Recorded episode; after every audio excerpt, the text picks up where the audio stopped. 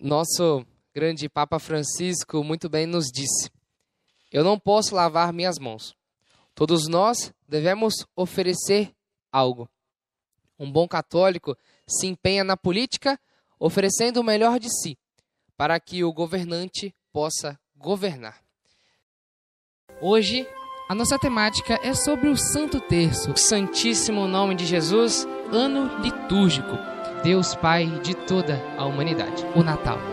Sobre isso e muito mais, você só encontra aqui no podcast A Santa Igreja Católica. Agora, você fica aí com o nosso comercial, momento aquele que lembramos dos nossos patrocinadores que ajudam a manter este podcast e a chegar até você com a melhor qualidade possível. Fica aí. É aqui, no Salão Cidinha, que tem o serviço excepcional e cuida da melhor forma dos seus cabelos. Venha tomar um café comigo e conhecer os nossos serviços. Levante seu espírito, construa seu corpo e relaxe sua mente na Corpo e Mente Fisioterapia e Pilates. Marque já sua avaliação. Fabiola Casagrande e sua equipe estão prontas para te atender com o carinho e profissionalismo que você merece. Ligue já 28 999 64 6390. Point da Tia, servindo sabores indescritíveis, desde o seu almoço até aquele delicioso açaí de sobremesa. Venha conhecer e se apaixonar. 28 999 59 0129. Também estamos no Plus Delivery a partir das 18 horas. Seja você também um patrocinador do podcast A Santa Igreja Católica, ou ainda faça sua doação pessoal para a evangelização. É só apontar a câmera do seu celular para a TV e escanear o código QR, ou entre em contato conosco. 28 998 83 3790. Olá, caríssimo irmão. Seja bem-vindo ao podcast A Santa Igreja Católica. É uma alegria ter você aqui. Já peço que você possa curtir, comentar, se inscrever no nosso canal, ativar o sininho das notificações e, claro, compartilhar para que juntos possamos evangelizar. Caríssimo irmão, na última parte desse episódio sobre política e fé, falávamos sobre definições, sobre se é possível um cristão participar da política e, vimos que sim, é importante que até participemos, e qual é o papel do cristão, nós católicos, participar da política. E agora temos ainda nosso grande amigo Henrique Venturim para continuar nesse episódio e continuar com o nosso bate-papo sobre política e fé. Fala, Rafael, tudo bem? Mais uma vez, né? Quero cumprimentar novamente você que nos acompanha. Agora para a nossa parte 2, né? A nossa, a nossa parte final do tema a, é, política e fé. Exatamente. Então, Henrique, para introduzir aqui e já começar com a nossa primeira pergunta, te peço por que nós devemos falar de política na igreja, sendo que poderíamos deixar certas discussões de lado. Rafael, eu vou concordar com você, sendo que a gente poderia deixar discussões de lado. Né? Eu acho que, que a igreja não é o melhor ambiente para a gente falar de política. Né? É, qual que é a missão da igreja? A igreja, ela tá, é, digamos que a igreja seja uma escada que nos leva ao céu. Então nós, a igreja é o nosso instrumento que nos ajuda a nos encaminhar ao céu, né? Perfeito. A alegria eterna. É, então a igreja nos convida à santidade. Exato. Né? Só entra no céu quem é santo. Com certeza. É, então eu acho que, acho não, eu tenho certeza, né, que a missão da igreja é anunciar o reino de Deus. Porque o próprio nosso Senhor Jesus Cristo fala, né? É, o meu reino não é deste mundo. Né?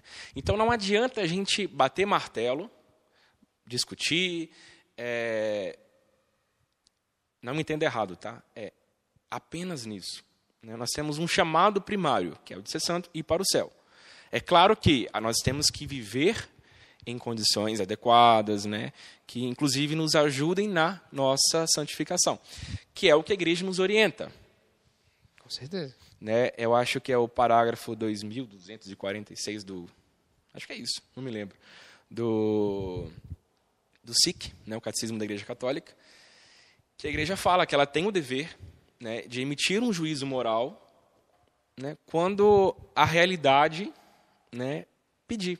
Então, assim, quando a, a pessoa é, tem a sua dignidade afetada, quando ela tem alguma coisa, uma particularidade que prejudica a, salvação daquela alma, a igreja ela pode emitir um juízo moral, de ordem moral. Né? Agora, sim, quando você me perguntou, né, por que falar de política na igreja, se tem como, eu evitaria, porque você gera muito conflito, né? Você divide, né? E o objetivo da igreja não é dividir. Então, é, nós temos ideias diferentes. Se a gente leva isso para a igreja, para discutir dentro da igreja, o risco é muito alto. Então, assim, na minha opinião, eu acho que não vale a pena. Vale a pena, sim, a gente juntar um grupo de amigos, um grupo de estudo, ah, vamos estudar sobre isso, aquilo, né? fora da igreja. Não trazer isso para a fachada dela, né? para evitar interpretações erradas. Né? Como prudência mesmo. Exatamente. Porque, é, como a gente falou no, na primeira parte, as pessoas têm opiniões diferentes, mesmo que sejam opiniões cristãs, né, que, que levam a Igreja Católica e a fé mesmo em relação, a, por exemplo, a escolha de um candidato. Cada pessoa vai ter uma compreensão diferente. Talvez ela possa levar ao mesmo candidato, mas talvez o caminho que leva é diferente, né? Mas o caminho que leva a esse mesmo candidato, digamos. Então, é, é complicado. Exatamente. É muito complicado. Exatamente. O que eu recomendaria, talvez, é, caso queiram é, ter um grupo que vai estudar dentro da igreja, é, estuda a DSI, né, a doutrina social da igreja. Então, quando os jovens, né, é, gostam de discutir socialismo, capitalismo, né, as, o que um é bom, o outro não é por conta disso, daquilo. É, a igreja tem pronto na doutrina social da igreja. Então, ela tem a preocupação social, que é totalmente diferente do socialismo, por exemplo. Né? Então, nós temos é, materiais e documentos da própria igreja para a gente utilizar de forma, é, como forma de conteúdo, como forma de aprendizado e a ser um cristão. Né? Ah, o que, que eu vou seguir? Qual sistema econômico eu vou seguir? Né? Não, a igreja orienta através de uma doutrina. Por isso que antes da gente tomar uma decisão, definir uma opinião, devemos buscar. E, como o Henrique falou, são vários documentos. A doutrina social da igreja, eu diria que seria um dos principais. Mas são tantas encíclicas, o próprio catecismo da igreja católica, a própria Bíblia se Sim. bem refletida e lida e compreendida, certamente com aquilo que realmente a igreja interpreta para a gente, nos mostra, ela é o melhor objeto para a gente poder, é, o, o, melhor material de estudo, digamos ali, para que é, possamos compreender e falar sobre essa política. Mas se caso, Henrique, uma pessoa, é, por exemplo, nós devemos catequizar. Né? Como nós estamos fazendo aqui? Estamos falando de política na igreja. Né? Mas de que forma que nós estamos falando aqui?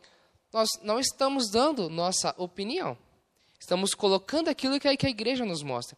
O Henrique falou, esse grupo de estudo seria isso. Digamos que o, o, meu podcast hoje é o nosso grupo de estudo sobre a política e a fé. Né? Então, aí que está a importância. Vou falar de política? Tudo bem, não é proibido. Tanto que eu acho que as pessoas devem ser catequizadas falando sobre a política também, junto com a nossa fé. Né? Então, o saber falar, não dar sua opinião, sim mostrar dados Exato. da própria igreja e também dados, por exemplo, ah, de um governo e outro. Um exemplo. É, o que eu não recomendaria seria tomar partido. Né? Exato. É, eu não falo nem partido A ou partido B. Eu falo assim, quando você emite a sua opinião, ah, eu acho que é isso, isso, isso. É, você já tomou partido. Uhum. Né? É, partido a alguma coisa. Então, isso gera um transtorno. Então, assim, é uma polêmica e tudo mais. É, é possível que só vai ter desvantagens né, é. nesse grupo. Né? Então, assim, ah, vamos estudar. É, eu recomendaria né, é, a estudar a parte da moral, a parte da doutrina social, ao próprio catecismo, né, porque lá você vai ter uma base né, do que seguir. Então, se você tem uma base, depois fica muito mais fácil para você discutir num grupo particular. Exato. Né? Agora, na igreja, eu acho que não seria um ambiente propício para isso. né? Claro, É, claro. Acho que daria ruim. Você, ministro da palavra, até, até mesmo o padre mesmo, né? É, é o saber, né? É o saber. Que às vezes as pessoas, elas vão à igreja, já tem a sua opinião e também, é, eu acho que não é um momento, né? Que existe um momento. Por exemplo, eu fiz esse vídeo, mas ninguém é obrigado a assistir, né? Talvez alguém entra, não gostou, É, mas saiu. assim, só como interesse, né? Se você quisesse aqui manifestar a tua opinião partidária, você pode. Né? Nós somos livres para isso, né? Ah, se um padre quer na rede social dele falar do partido Exato. alto, ele pode. Sim, Né? A me corrija se eu estiver errado, né? Talvez o bispo puxe a orelha, né? É, mas ele também é um cidadão, né? No- na rede social, no dia a dia da vida dele, né? Claro. Agora, é, na igreja, numa missa, no altar, aí é um pouco mais difícil, porque ele está usando, se ele falar de uma forma aberta, né? O altar da igreja como um palco político. É. né? E esse é o problema. Agora, ele pode orientar através da reta moral, que é a que está na luz do evangelho, né? a doutrina social da igreja. Aí os próprios fiéis podem presumir, né? ah, eu posso votar no candidato A, no, no B eu não posso votar, porque o B defende essa coisa aqui que a igreja não defende. Né? Então, a gente também tem que ter essa noção. Né? Não é que não pode falar, não, não é isso. Né? É, a gente tem que ter bom senso também, né? É. E o saber ouvir também, né, Henrique? Hoje em dia, é, as pessoas tão, são muito militantes. Por isso que eu tenho medo de levar esse discurso, esse debate para dentro da igreja. Você falou uma palavra que é tudo, as- tudo. As pessoas são muito militantes, né? Então, se a gente pega aí dos dois lados, digamos, né? se, se a gente tiver uma política de dois lados, é, vai ser um militando em favor próprio, né? Não vai ser um debate saudável, porque ninguém vai estar pronto para ouvir. Exato. Porque, às vezes, a pessoa militante, ela não está pronta para ouvir, né? Então, independente do que a outra pessoa falar, ela vai defender aquilo que é, é a verdade final e principal e, e é aquilo que existe para ela a todo custo. Você que está ouvindo a gente aqui, seja um militante de Cristo. Tá?